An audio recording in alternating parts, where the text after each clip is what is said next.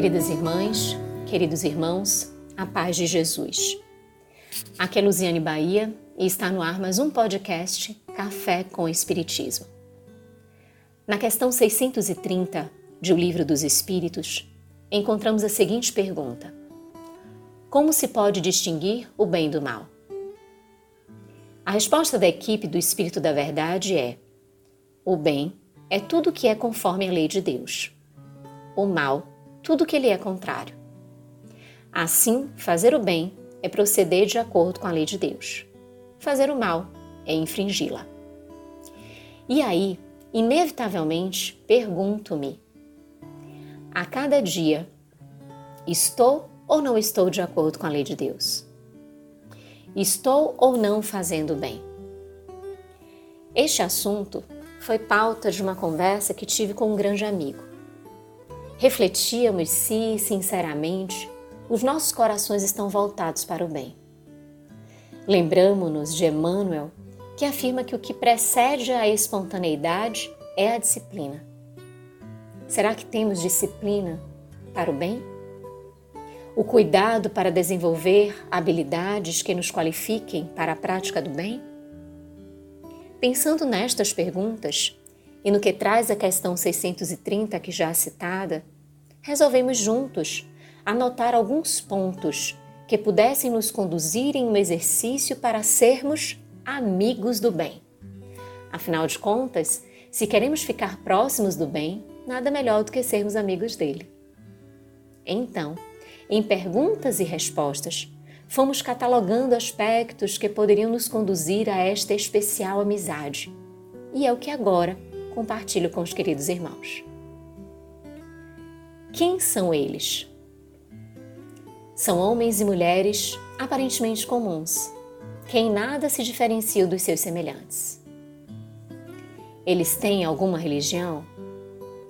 Podem ter ou não, mas este detalhe é o que menos significa na sua decisão de servidores dos seus irmãos. Eles têm apenas o compromisso com o bem o que eles fazem? Estudam, trabalham, pesquisam, constituem família, têm os pés no chão do realismo deste mundo. Todavia, nele transitam como estrelas da esperança para os infelizes e sofredores. Ao falar, raios luminosos acompanham suas palavras, que acalmam, esclarecem e, no contato humano, todos percebem que eles transmitem algo de bom, que contagia, magnetiza e causa bem-estar. Eles parecem iguais a qualquer um de nós, mas todos percebem que são diferentes. Eles são muitos? São muitos, embora tenhamos a impressão que são poucos.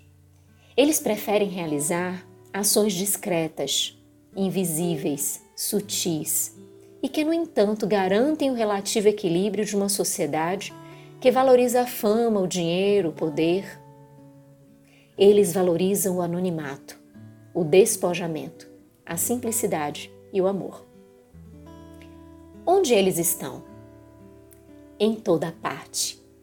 Basta utilizar os olhos de ver e os ouvidos de ouvir, e um coração puro, para no silêncio da reflexão ou nos ambientes agitados, onde a aflição, o desespero e a dor gritam por socorro, este surge como uma resposta de Deus através da visita de um deles, que proporcione a mudança da paisagem, aliviando, iluminando, acalmando a todos. Como eles agem? Orando em primeiro lugar, para obter a inspiração do alto sendo um operário subalterno, cumpre o seu dever e faz um pouco mais do que é exigido, visando o bem coletivo. Sendo um patrão, comporta-se com justiça para não escravizar o empregado, fazendo algo mais em nome da fraternidade. Em qualquer situação, lembram-se que o modelo e guia é Jesus e procuram fazer o melhor, tendo-o como paradigma. Por que eles se tornaram amigos do bem?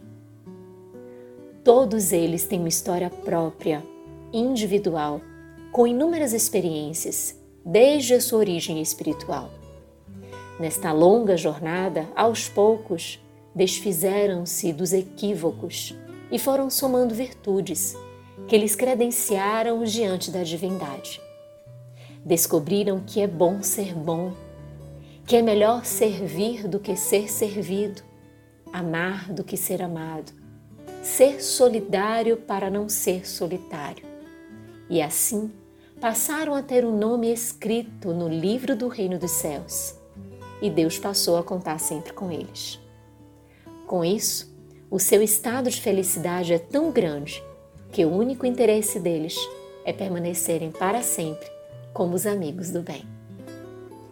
Que juntos, meus irmãos, compartilhemos da alegria de buscarmos, a cada oportunidade, esta amizade especial, regida pelo bem, pelo amor de Jesus, convite constante para o nosso crescimento. Com gratidão imensa no coração, um grande abraço e até o próximo podcast Café com o Espiritismo.